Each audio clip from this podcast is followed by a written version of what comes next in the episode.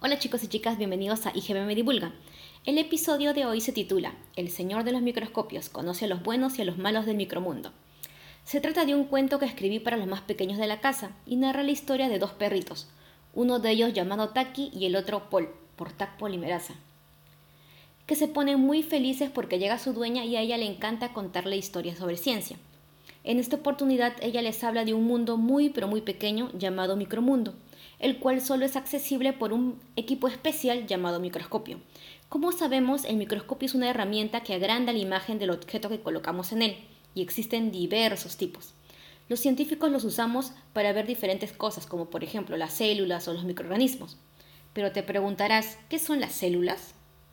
Nuestra piel, huesos, músculos, todo nuestro cuerpo está hecho de pequeños compartimentos llamados células. Por ejemplo, si nosotros fuéramos una casa, los ladrillos con los que se construye la casa serían las células. ¿No es fascinante? En biología se define célula como la unidad anatómica fundamental de todos los organismos vivos, generalmente microscópica, formada por el citoplasma, uno más núcleos y una membrana que la rodea. Miren, por ejemplo, la piel de sus manos. Por un momento, ¿se dan cuenta que no es lisa, sino que tiene unas rayitas, unos cuadraditos? Esas son las células de nuestra piel. Su verdadero nombre es capa córnea, en este caso, Stratum corneum. Es la capa más externa del epidermis. También comenté que con ayuda del microscopio podemos ver y estudiar a los microorganismos, esos seres muy pero muy chiquititos. Probablemente el primer humano que vio por primera vez a los microorganismos fue Anthony van Leeuwenhoek, y como su nombre es tan complicado de recordar, para los perritos del cuento, le llaman el señor de los microscopios aunque en realidad hay muchos señores y señoras de los microscopios, porque muchos científicos y científicas seguimos estudiando con ayuda de este instrumento. Hasta se podría decir que yo también soy una señora de los microscopios. Mm, bueno, señorita de los microscopios.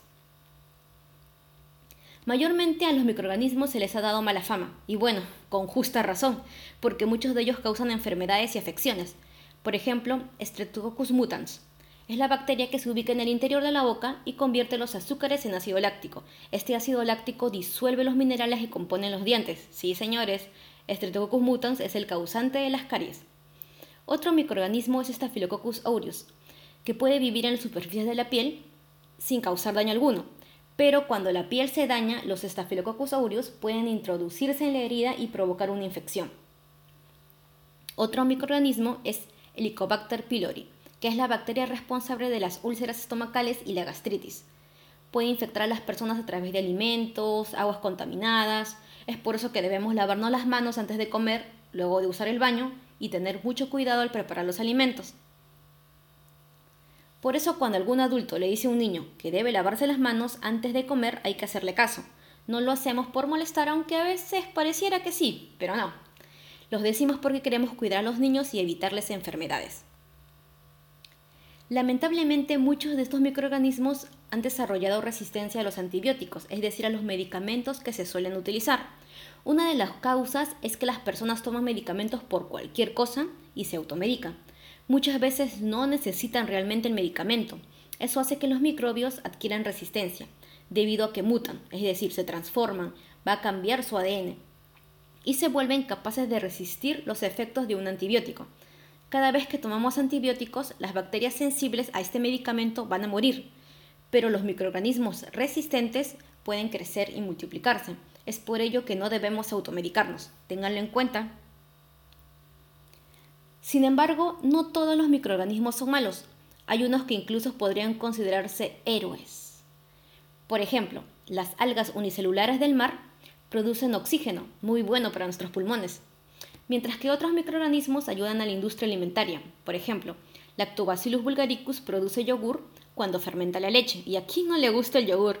Ay, a mí me encanta. Gracias, Lactobacillus. Otro microorganismo bueno es Saccharomyces cerevisiae, conocida como levadura. Se usa para preparar pan o tortas, y muchos adultos la aman porque también produce cerveza. Héroe. Tendríamos muchos microorganismos de los cuales hablar, sobre todo los que se usan para la producción de enzimas industriales, por ejemplo, que ayudan eh, que la ropa que lavamos sea más suavecita y muchos más, pero eso ya lo veremos en otro podcast. Hasta el próximo podcast.